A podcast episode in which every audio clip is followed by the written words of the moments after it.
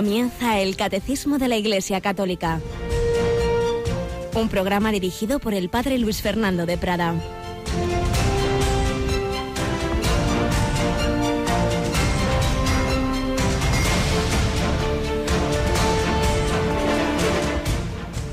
Venid a mí todos los que estáis cansados y agobiados, y yo os aliviaré.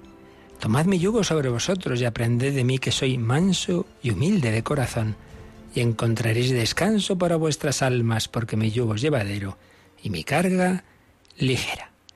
Alabados sean Jesús, María y José. Muy buenos días, queridísima familia de Radio María. Palabras preciosas de nuestro Señor Jesucristo que hoy se proclaman en el Evangelio de la Misa. Venid a mí, venid a mí, los que estáis cansados y agobiados en este tiempo veraniego, tiempo en que muchos pueden descansar. Pensemos que en realidad el peor cansancio no es el físico de hacer esto o lo otro, sino el cansancio de la vida que tantas personas tienen, pues vivir sin ilusión, sin esperanza, oprimidos por circunstancias, por por situaciones difíciles, por sufrimientos.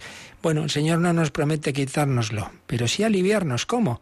Dándonos un corazón manso, humilde y dándonos un amor con el que lo que en sí mismo puede ser difícil, cuando se hace por amor, cuando se hace en unión con Dios, cuando se hace en ese en ese estar unidos a Él, porque dice, cargad con mi yugo. Recordad que el yugo es lo que llevan dos animales juntos. Bueno, pues es una manera de decir que Él se pone a nuestro lado, que no vamos a ir solos, que vamos a caminar con Jesucristo y que Él, como el Cirineo, Cirineo y Jesús, los dos iban llevando la cruz, pues Jesús va a ponerse a nuestro lado y va a hacer que nuestro yugo, nuestra carga, nuestras cruces, nuestros problemas y sufrimientos, aunque estén ahí, se hagan llevaderos y ligeros, porque los llevaremos con el Señor, los llevaremos con su amor, y así cambia todo. Palabra de Jesús que se nos dice en el Evangelio de hoy y en, el, en la primera lectura, uno de los textos más importantes de todo el Antiguo Testamento, el libro del Éxodo, cuando Dios se le ha revelado a Moisés en la zarza y Moisés le pregunta, ¿Y cómo te llamas? ¿A quién les digo a los israelitas que, que, me ha, que me ha hablado? Yo soy el que soy. Yo soy. Dios es. Y Dios es el que está siempre ahí. Dios es fiel. Pues bien, ese Dios, ese Dios que es el eterno, el inmutable y el que siempre nos acompaña, iba a ser el Emmanuel, sin, sin dejar de ser ese Dios, ese ser eterno, iba a ser también el que nos iba a acompañar, sin dejar de ser el eterno iba a asumir una naturaleza, una naturaleza humana que iba a sufrir todas nuestras circunstancias, Dios y hombre verdadero, Jesucristo, que nos invita a ir con él. Venid a mí y yo os aliviaré. Tenemos todos estos días a Cristina Rubio. Buenos días, Cristina. Muy buenos días, padre. Yo creo que tenemos todos esta experiencia de que aunque los problemas sigan ahí, se llevan de manera muy distinta con Jesús y sin Él, ¿verdad? La verdad es que sí, cuando lo miramos todo a través de sus ojos es mucho más fácil.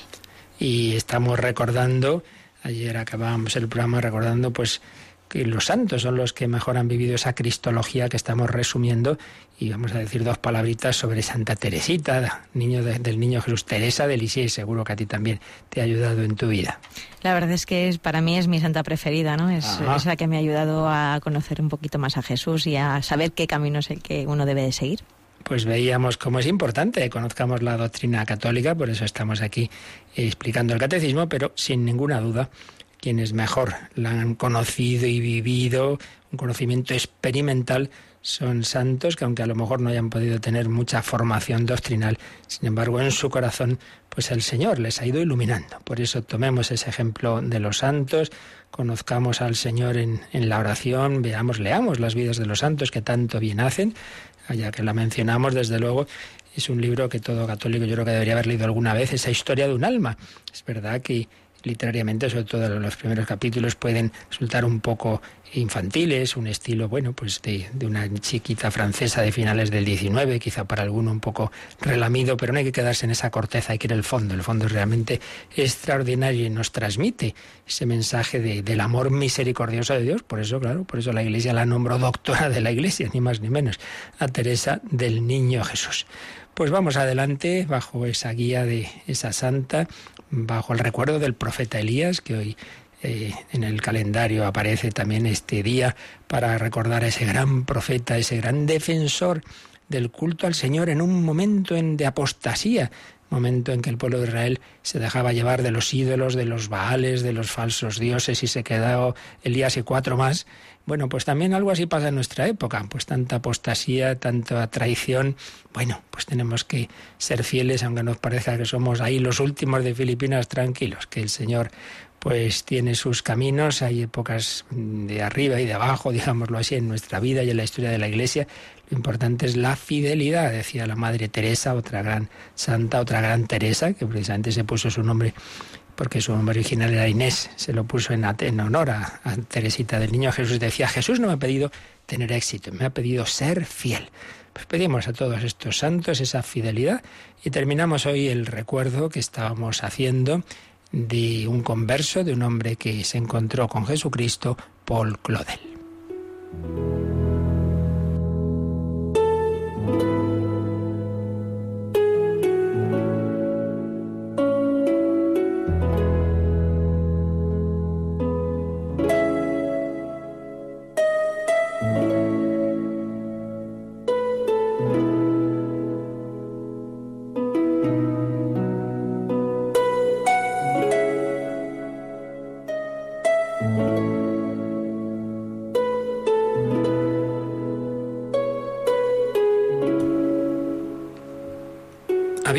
Recordado las pinceladas de la vida y conversión de Paul Claudel en aquella noche de Navidad, pero cómo, aunque el Señor ya había cambiado su corazón y había infundido en él la fe, tuvo cuatro años de lucha para adaptar su mentalidad, todas sus ideas que ahí estaban durante tantos años, ideas materialistas o al menos en las que eh, de Dios no pintaba nada, y por supuesto ideas anticatólicas contra la Iglesia y luego pues todo el respeto humano que tenía pues de decir que se había hecho católico ante familia, ante amigos, ante conocidos, eso le costó mucho, pero triunfó, triunfó la gracia en esa lucha, lucha que tenemos todos.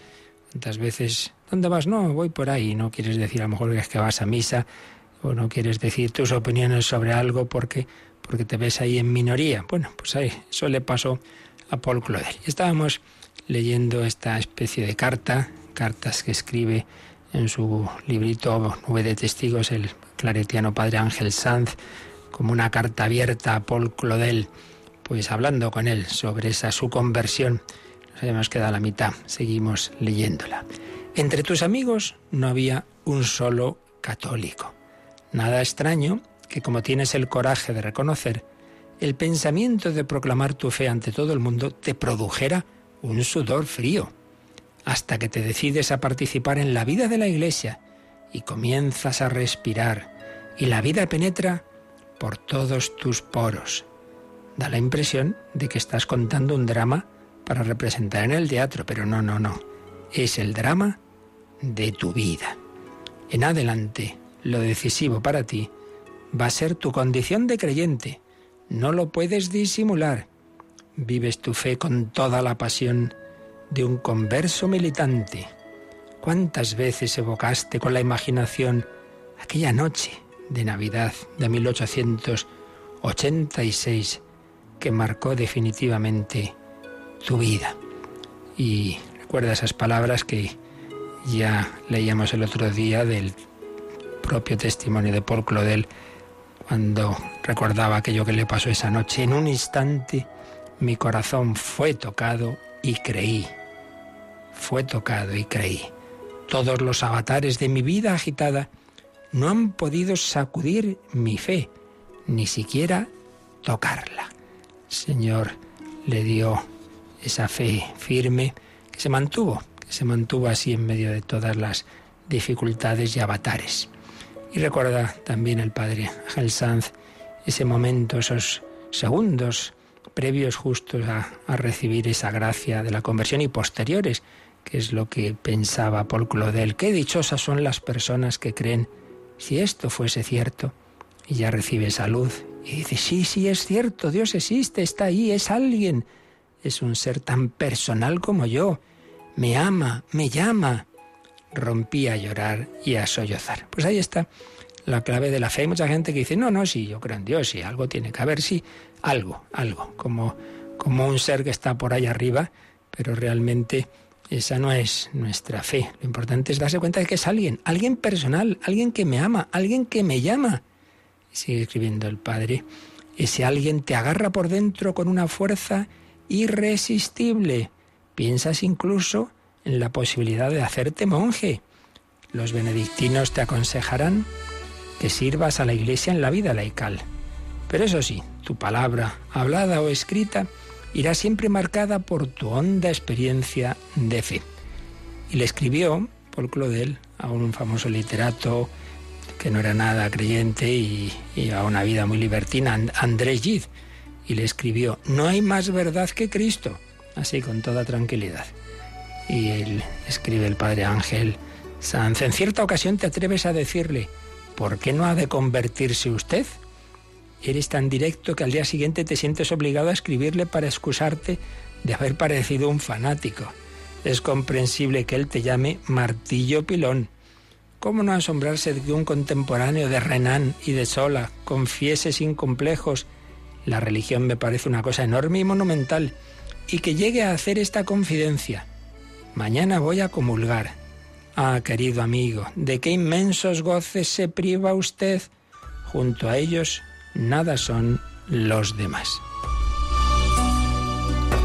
Pues sí, fijaos, este literato, una vez convertido, disfruta de la fe, disfruta de la unión con Jesucristo, disfruta de la comunión, y entonces le escribe a otros literatos y dice, pero hombre, ¿no sabe usted lo que se está perdiendo? ¿De qué goce se priva usted? Comparado con ello, lo demás no son nada. El que había probado todas las diversiones del mundo, todos los placeres, también los pecaminosos, pues veía que en comparación con una unión con Dios, con una consolación, con una comunión bien vivida, no era nada. Por eso, ¿cómo se equivocan las personas que creen que el cristianismo lo que hace es reprimirnos y tenernos aquí amargados, bueno, esperando el cielo? Mentira.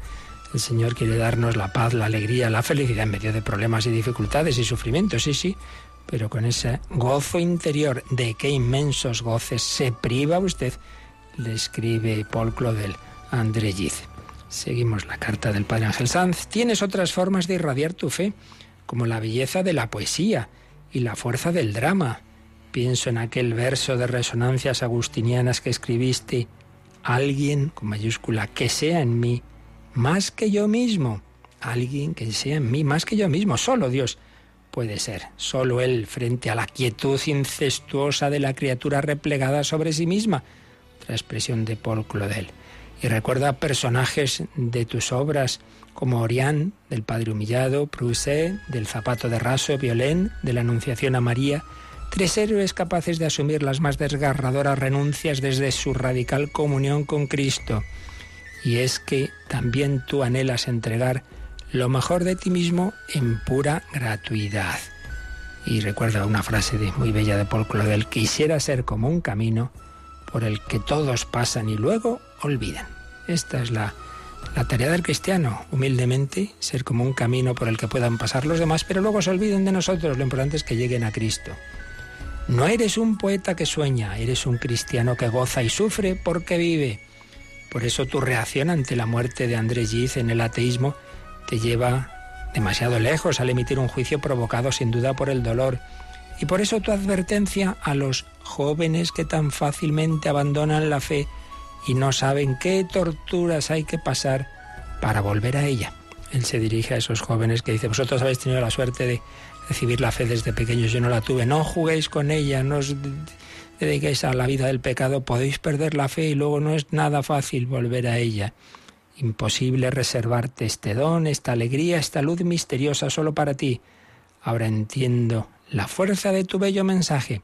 Termina esta carta con otra frase de Paul Claudel. Debemos ser como un hombre que va encendiendo con su cirio las velas de toda una procesión. Pues una preciosa expresión con la que nos quedamos hoy, que seamos como esas personas que van transmitiendo esa luz, como en la vigilia pascual, que vayamos encendiendo con el cirio de nuestra fe, de nuestra esperanza, de nuestro amor, pues también los corazones de todos los hermanos que peregrinan con nosotros en esta vida, que encendamos esos corazones con la alegría que procede de la fe en Jesucristo. Pues así se lo pedimos al Señor, que sepamos tener ese corazón lleno de su amor.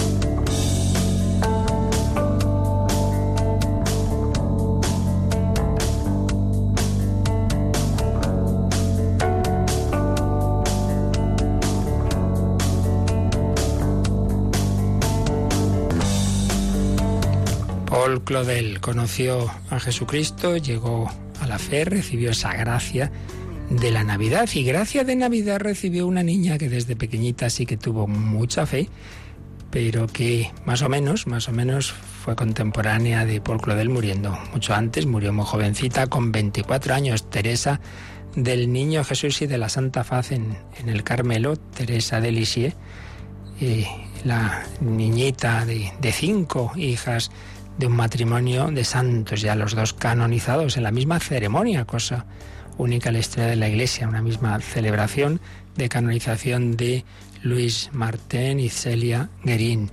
Habían tenido nueve hijos, pero cuatro de ellos murieron muy pequeñitos, estaban en el cielo y luego cinco hijas, cuatro de ellas carmelitas, otra visitandina, menuda familia. Familia que alcanzó a Cristo como aquella de San Bernardo muchos siglos antes, pero en la misma Francia. Cuántas familias cristianas en la historia de la Iglesia, cuánta santidad laical, muchas veces poco conocida, porque claro, las órdenes religiosas pues muchas veces ocupan de, recordar a sus miembros, de promover los procesos de, canonización, pero claro, eso en las familias es mucho más difícil y, bueno, pues tuvimos un abuelo muy santo y una persona que hizo esto, lo otro, pero bueno, ahí queda. Sí, pero Dios, para Dios nadie hay anónimo, Él lo sabe todo. Bien, pues habíamos hecho estos dos últimos días un resumen, una recapitulación de toda esta parte del credo que nos ha expuesto quién es Jesucristo y los misterios de la vida de Cristo, porque vamos a pasar ya a la tercera sección del credo que se dirige al Espíritu Santo, la fe en el Espíritu Santo y a las obras que Dios, particularmente atribuidas al Espíritu Santo, ha realizado, la Iglesia, el perdón de los pecados, resurrección de la carne, etc. Pero en ese cambio de tercio habíamos estado haciendo esa recapitulación Habíamos situado este, esta parte del credo en el conjunto del catecismo, en las cuatro partes del catecismo, lo que creemos, lo que celebramos, lo que estamos llevados, llamados a llevar a la vida, en la moral y lo que oramos. Y dentro de esa primera parte, lo que creemos, la primera sección de qué es la razón, la fe, etcétera, y la segunda ya el credo. El credo que a su vez, decíamos, tiene esas tres secciones eh, en relación con cada una de las tres divinas personas. Creo en Dios Padre Todopoderoso, y hablamos de Dios, hablamos de la Santísima Trinidad y hablamos de la creación, creador del cielo y de la tierra. Hablamos del hombre, de los ángeles, del pecado original y la segunda sección, que es la que estamos ya terminando, que es la relativa a Jesucristo, que es la más larga y es la central, porque a fin de cuentas todo en el cristianismo procede de Cristo. Somos cristianos, somos creyentes en Jesucristo, no como un gran hombre, un gran profeta, un hombre especialmente unido a Dios, sino como el verdadero Dios eterno, Hijo eterno de Dios, que se ha hecho nuestro hermano, Dios y hombre verdadero. Por eso repasábamos ayer que lo primero que, nos expone el catecismo y, y, los, los, números, los primeros de, esa, de esta sección del credo, es ese misterio de Cristo después de ver la cristología como aparece en, la Sagrada Escritura, pues vimos como los primeros siglos la Iglesia fue afinando la expresión, las expresiones que nos permiten ser más precisos dentro siempre del, misterio, ¿verdad? Eh, al exponer quién es Jesucristo. Veíamos que es un único sujeto, una única persona, un único yo, que responde a la pregunta ¿quién?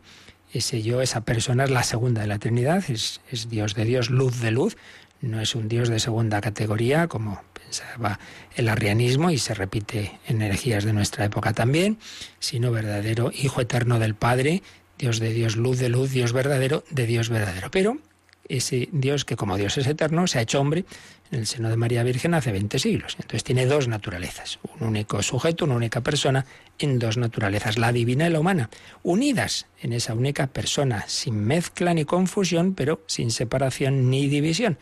Todo esto se fue precisando en los primeros siglos de la Iglesia, en esos concilios tan importantes de, Nicea, de Constantinopla, de, de, Éfeso, de Calcedonia, de Nuevo Constantinopla, etc.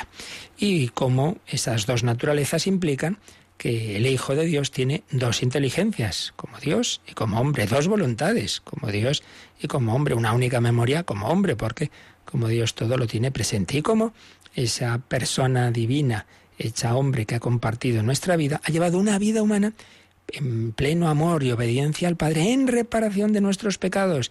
La redención es el fruto de la acción libre, porque Jesús es plenamente libre, porque libertad no va contra la obediencia amorosa al Padre, en esa libertad de una vida entregada y ofrecida, ese sí, sostenido de la vida de Cristo ha compensado todos nuestros noes.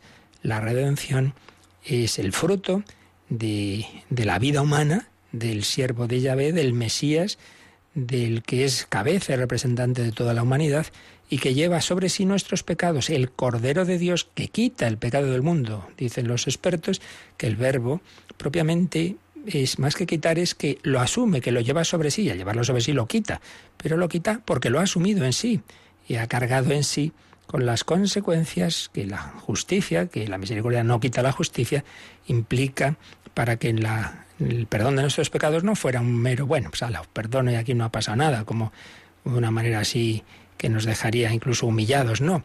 Uy, si la humanidad se ha separado de Dios, la humanidad vuelve a Dios porque es uno de nuestra raza, es uno de nuestra humanidad el que nos ha redimido, uno que es también el Hijo de Dios, y por eso los actos humanos libres de Jesús tienen un valor infinito, porque proceden de una persona divina, pero los ha hecho con una psicología humana, a la que le ha costado, y es la lucha que vemos en Gesemaní, en su corazón, si es posible, pase de mí este cáliz. Pues bien, eso es lo primero que estuvimos viendo sobre Jesucristo, quién es Jesucristo, estas precisiones sobre su su, persona única, sus dos naturalezas, lo que implica cada una de estas naturalezas, cómo nos conoce Jesucristo, en fin, todo esto lo vimos con calma porque ahí está lo más importante de nuestra fe. Y luego hemos estado viendo los misterios de la vida de Cristo, porque en esos misterios Él nos ha redimido y nos ha dado ejemplo. ¿Cómo debemos llevar nuestra vida? Pues mira, Jesús mira cómo vivió su vida oculta y tú pues tendrás ese ejemplo de tu vida de familia, la familia Sagrada Familia de Nazaret, Mira cómo también tuvo que huir a Egipto, pues cuando tenemos circunstancias difíciles de tipo familiar, no digamos los refugiados, los perseguidos por su fe, pues tienen ese ejemplo de la Sagrada Familia, vida de trabajo, vida de, de oración, y luego la vida pública, en la cual están los fundamentos de tantos carismas en la Iglesia. Jesús curaba enfermos, bueno, pues tenemos las obras de misericordia con los enfermos y las órdenes religiosas que especialmente atienden los enfermos. Jesús atendía a los niños, la educación, la catequesis y las órdenes religiosas que especialmente se dedican a la educación, etcétera, etcétera. El Señor, con toda su vida, es el modelo, pero no solo un modelo externo que hay que imitar desde fuera, no, sino que nos da la gracia del Espíritu Santo para que todo eso lo podamos vivir desde dentro. Bien, pues estuvimos repasando un poco esta, esto que hemos estado viendo, toda esta parte tan bella en la que nos hemos detenido bastante, insisto, porque, porque esta es la clave de nuestra fe, Jesucristo. Y lo terminábamos, y ahí estábamos, eh, haciendo alusión a cómo en la cristología de Christoph Semborn, el hoy cardenal Semborn, eh, es llamativo que después de capítulos muy teológicos y muy elevados, pues termina precisamente con una referencia a Santa Teresita del Niño Jesús. Y uno diría, hombre, parece que no pega mucho. Pues sí, porque eh, decíamos los, los mejores y verdaderos teólogos son los santos. Y aunque Santa Teresita no hubiera estudiado teología, ni mucho menos, pero tenía una teología vivida en su corazón, una teología que ya quisiéramos todos de ese amor a Cristo. Y entonces termina así esta cristología de Sembo. Ya estábamos recogiendo algunas pinceladas de lo que nos dice, porque sin duda es de provecho para nosotros y una invitación a vivir y a leer las vidas de los santos para que nos ayuden a, también a nosotros a acercarnos a Cristo.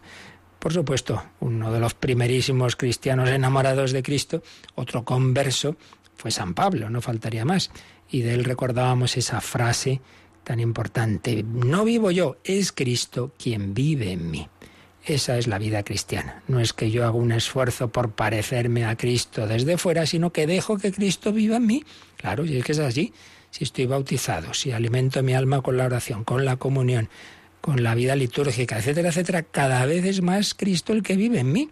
No soy yo quien vive, es Cristo quien vive en mí. No soy yo quien ama, es el corazón de Cristo quien ama en mí. Por eso señala Semborn que sin quizá usar estas expresiones y sin saberlo mucho, Santa Teresita nos está mostrando el camino de la divinización por la gracia. Ella fue divinizada, ella fue elevada a una vida superior en su pequeñez.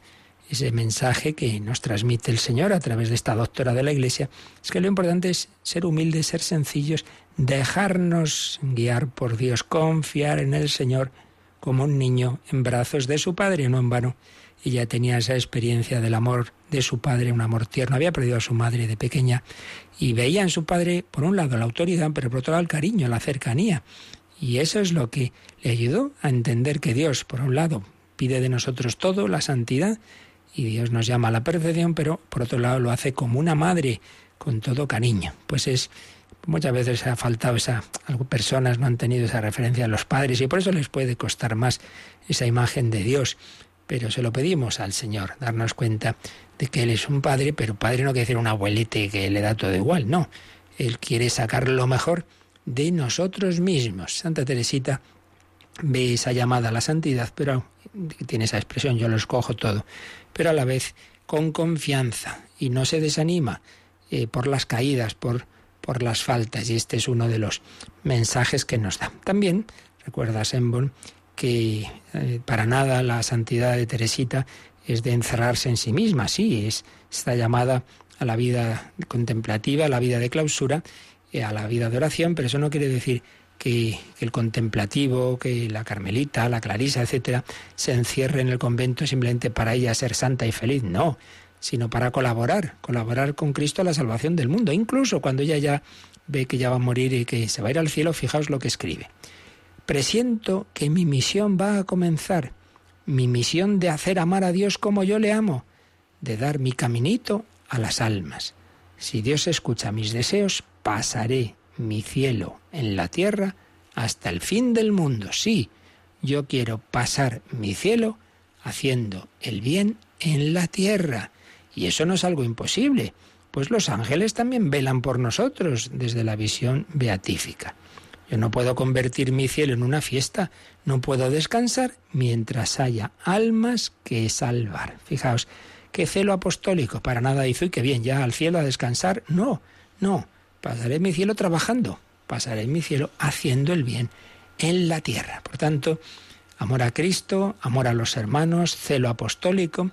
Y si hemos hablado de los misterios de la vida de Cristo, indudablemente en esos misterios hay dos que son clave y que además así lo recoge la liturgia.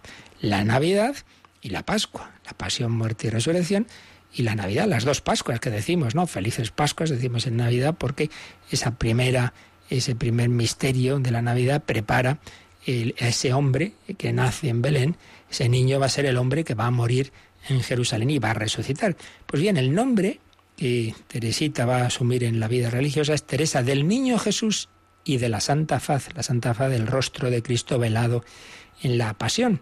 Bueno, pues precisamente en la Navidad ella va a tener una gracia grande.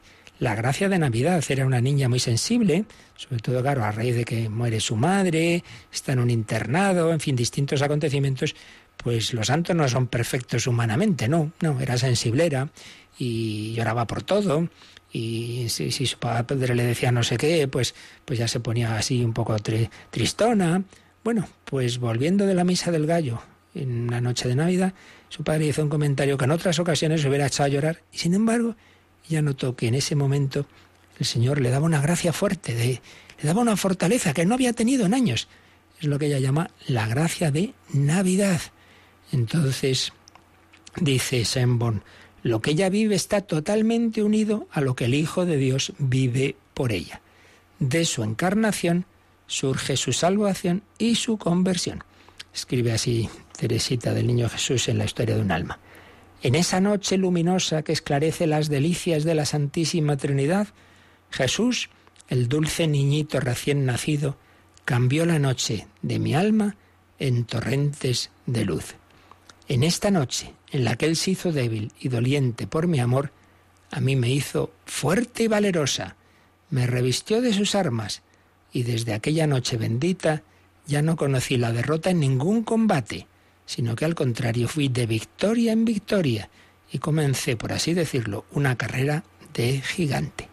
Pues mirad, es expresar con palabras sencillas, pues esa verdad que hemos visto en el catecismo, de que el Hijo de Dios ha hecho hombre para divinizarnos, para darnos la fuerza que nosotros no tenemos. Pues esta es la salvación. Yo no soy capaz de conseguir esto en mi vida, de superar esta tendencia que tengo, tú no, pero Cristo en ti sí.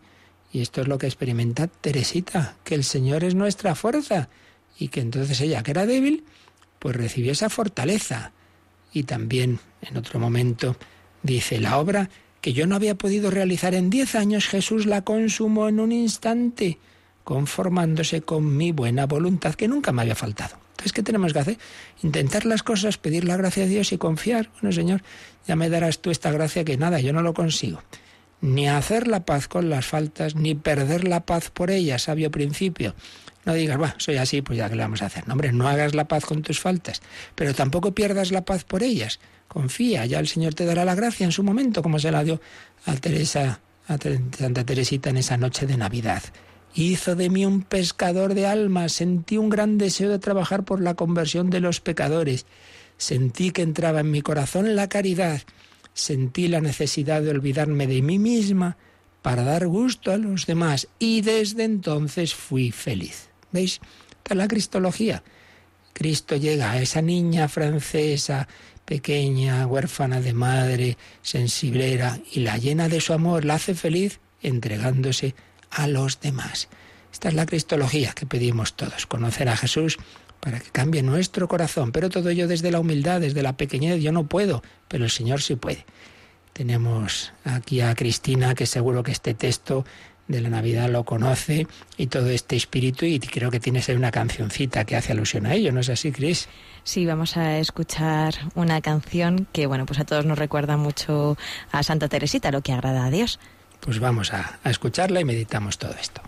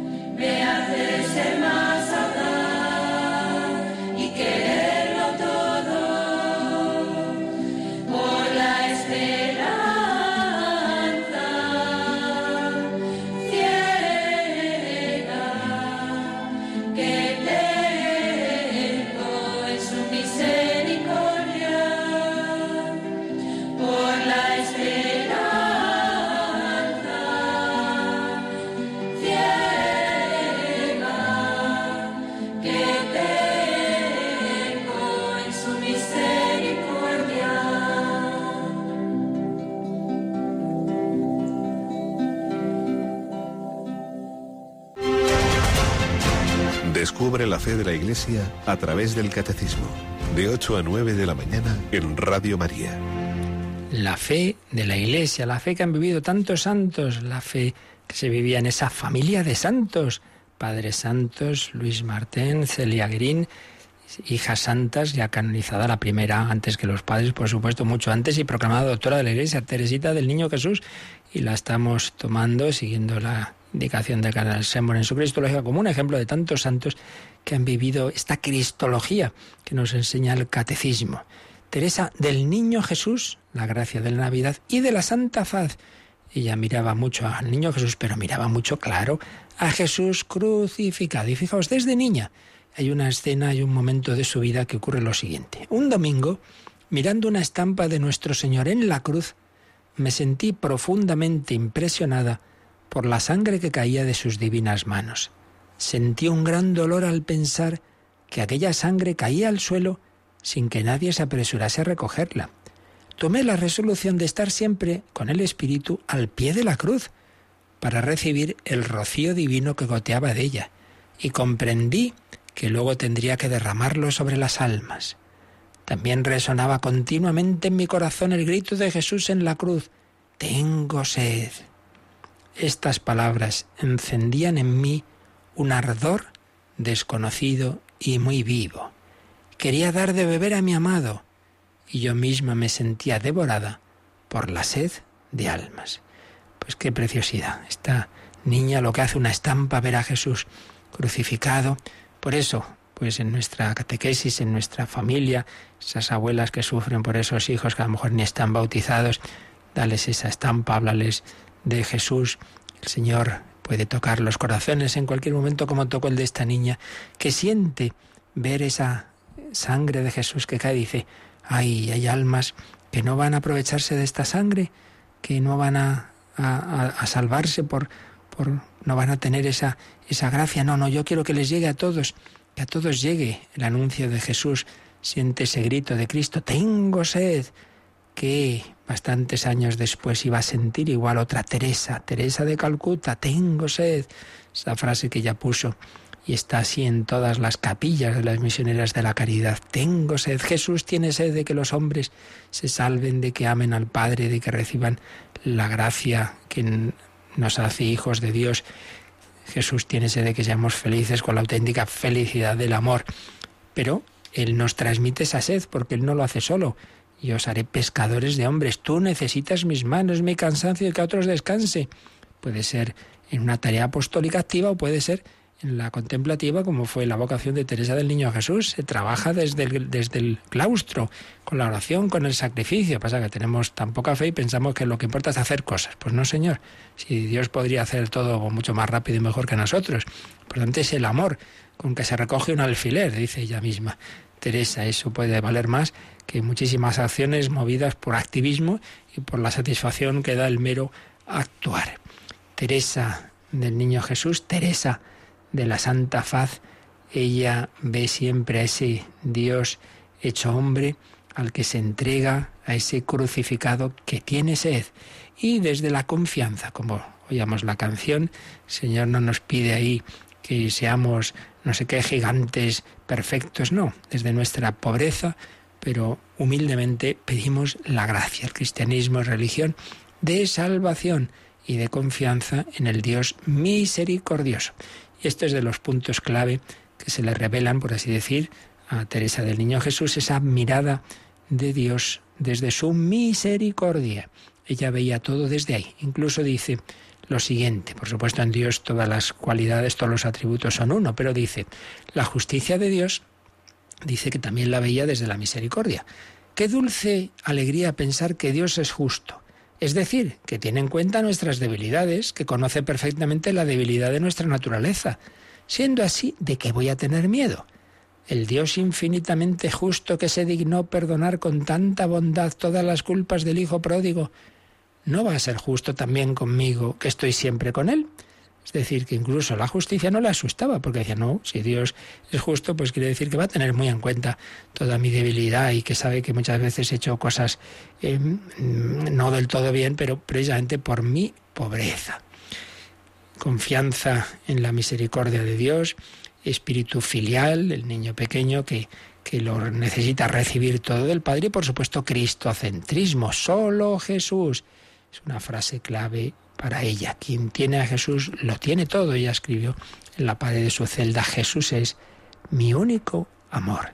Todas las expresiones que usa para referirse a él con mucha diferencia es la palabra Jesús, la que más usa. Cristo solo aparece en sus escritos 20 veces, Jesús más de 160. Es el sol que todo lo ilumina. El misterio de Dios se nos ha dado en Jesús. Ese Dios, ese amor para ella es el amor de Jesús. Amo a Jesús. Amo a Jesús. ¿Quién es Jesús? Bueno, pues es la segunda persona de la Trinidad hecha hombre. Ella no os arma líos, lo tiene muy claro. Es Dios, es hombre, es el hombre que ha nacido en Belén, que ha sido crucificado, pero es Dios. Por eso, amar, amar a Dios con todo el corazón, pero a ese Dios que se ha puesto a mis pies. En Jesús, su único amor. Teresa lo encuentra todo. toda la vida divina de la Santísima Trinidad, toda la creación, la Iglesia y pues las realidades últimas, la escatología. Hay otro aspecto muy importante en su vida, que es la ofrenda al amor misericordioso, que lo hace un 9 de junio de 1895, fiesta de la Santísima Trinidad. Entonces se dirige a la Santísima Trinidad, pero siempre desde el amor de Jesús.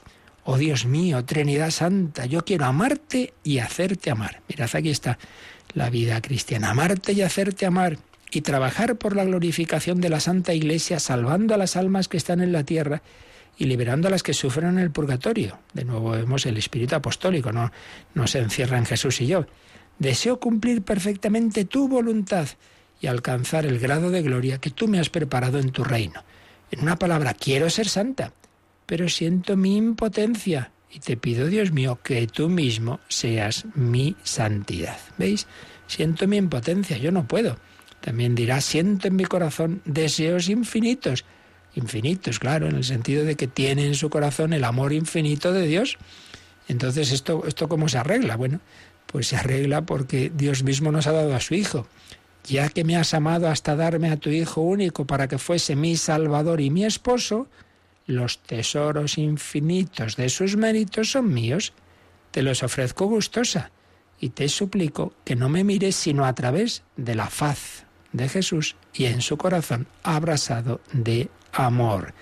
Algo muy parecido había sentido Margarita María. Decía, pero yo qué te voy a dar, Señor, si yo soy muy pobre. Y el Señor dice, bueno, pues dale dame tus, mis mismos méritos, son tuyos, ofréceselos al Padre, ofrécele el amor de mi corazón, mi fervor, mi amor infinito por el que tú no tienes.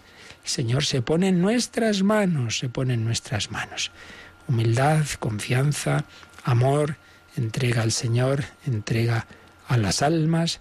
Junto a la encarnación y la pasión, también en Teresa de Niño Jesús está muy vivo eh, el agradecimiento por la Eucaristía y cómo también ahí Jesús está escondido, el anonadamiento de Jesús.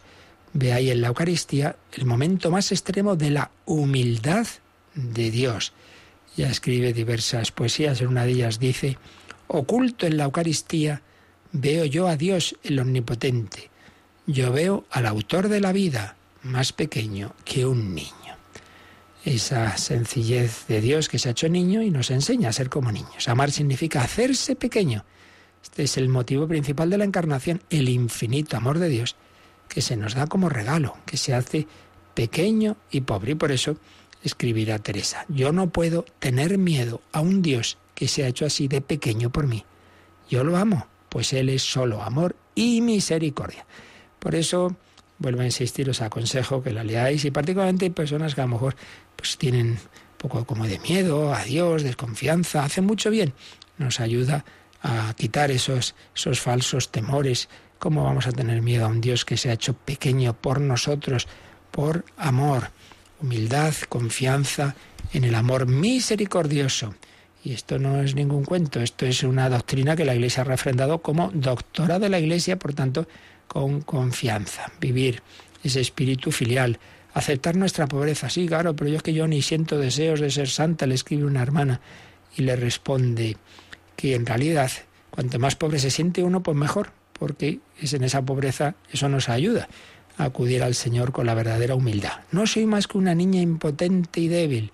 Sin embargo, es precisamente mi debilidad lo que me da la audacia, la audacia, para ofrecerme como víctima a tu amor, oh Jesús y le escribe a Celina, su hermana, cuanto más pobre seas, tanto más te amará Jesús.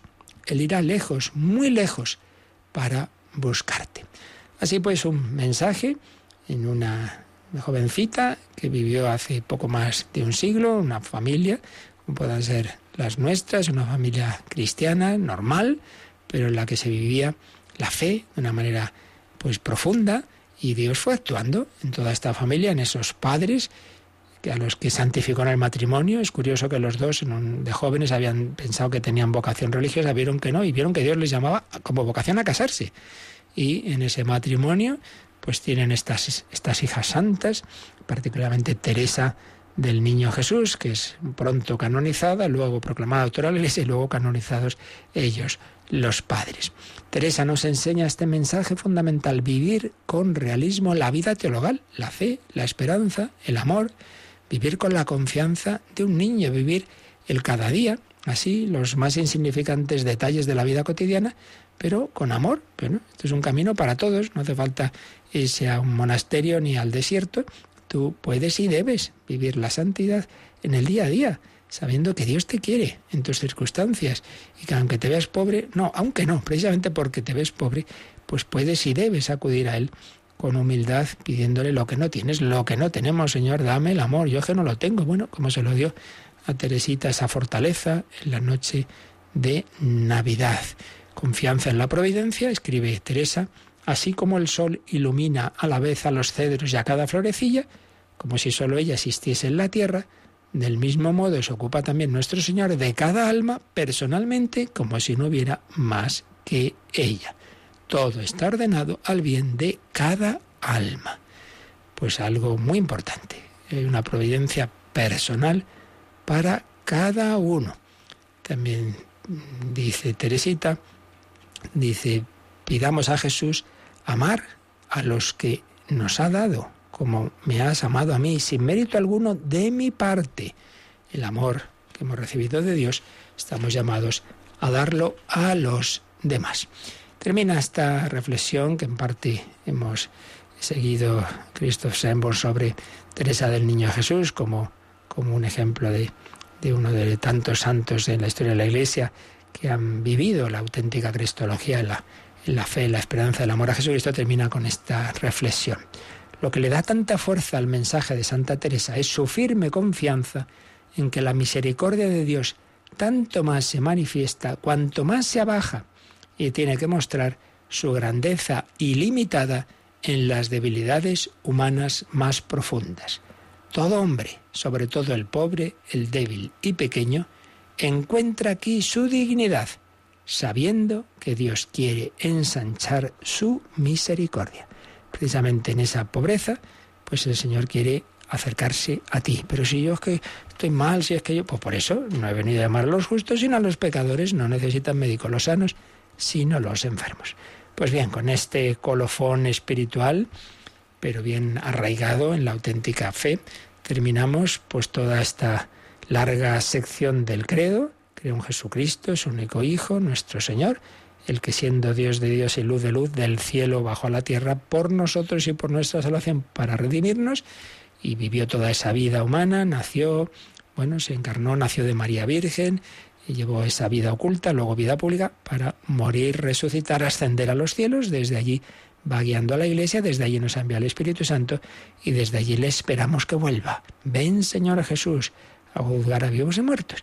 Bien, pues ya el próximo día pasaremos a la tercera sección del credo. Creo en el Espíritu Santo, Señor y dador de vida, que procede del Padre y del Hijo, y hablaremos de él, aunque ya habíamos hablado al hablar de la Santísima Trinidad, pero hablaremos de las obras del Espíritu Santo, de la importancia del Espíritu Santo en la vida de la Iglesia, en nuestra vida, y por eso junto al Espíritu Santo hablaremos del perdón de los pecados, de la comunión de los santos, de la resurrección de la carne, de la vida eterna y por supuesto de la Iglesia, la gran obra de Cristo y del Espíritu Santo.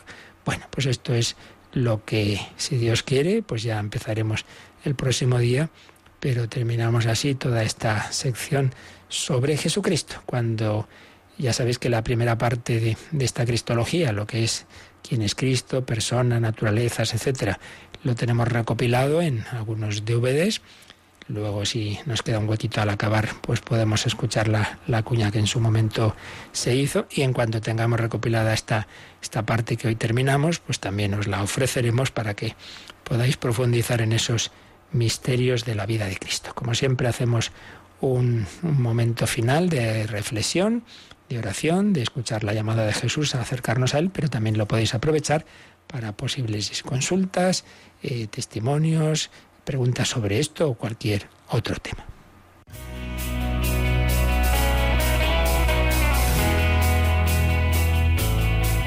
Participa en el programa con tus preguntas y dudas. Llama al 91 005 9419. 91 005 9419 También puedes escribir un mail a catecismo arroba. Catecismo arroba radiomaria.es.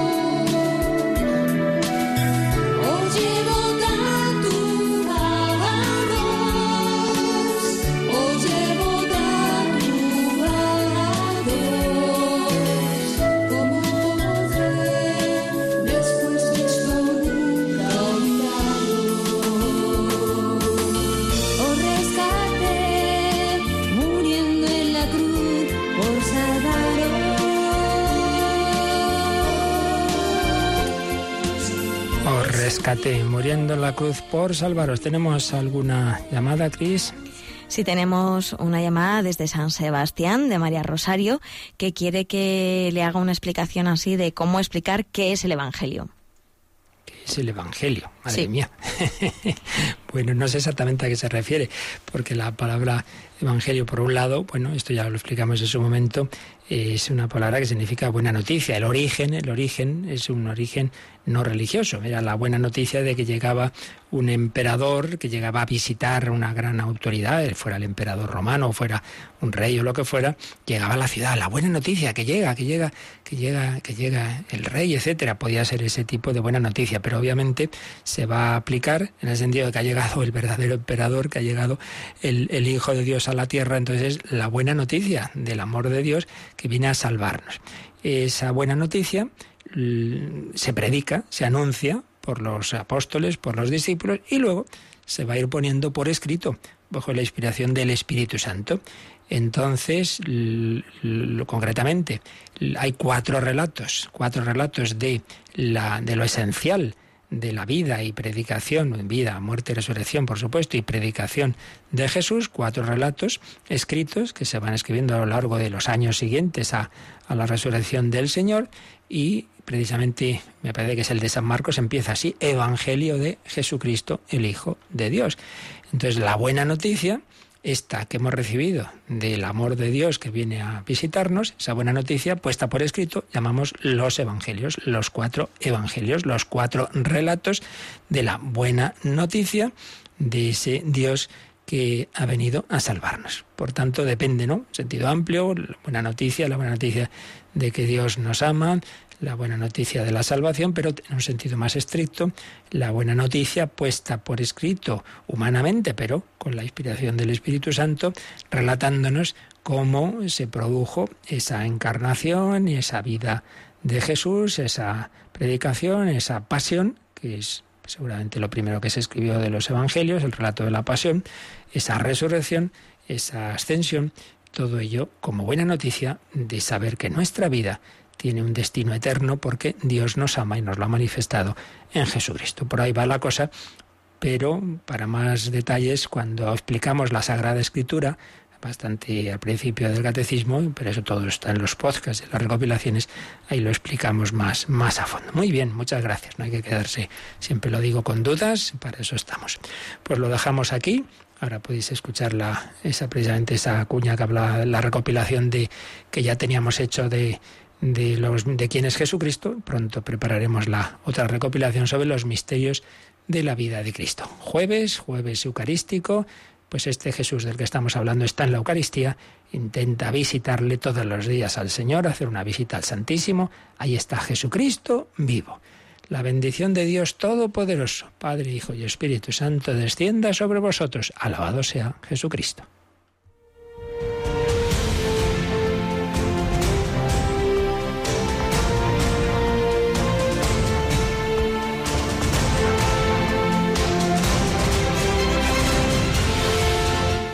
Han escuchado en Radio María el Catecismo de la Iglesia Católica. Un programa dirigido por el Padre Luis Fernando de Prada.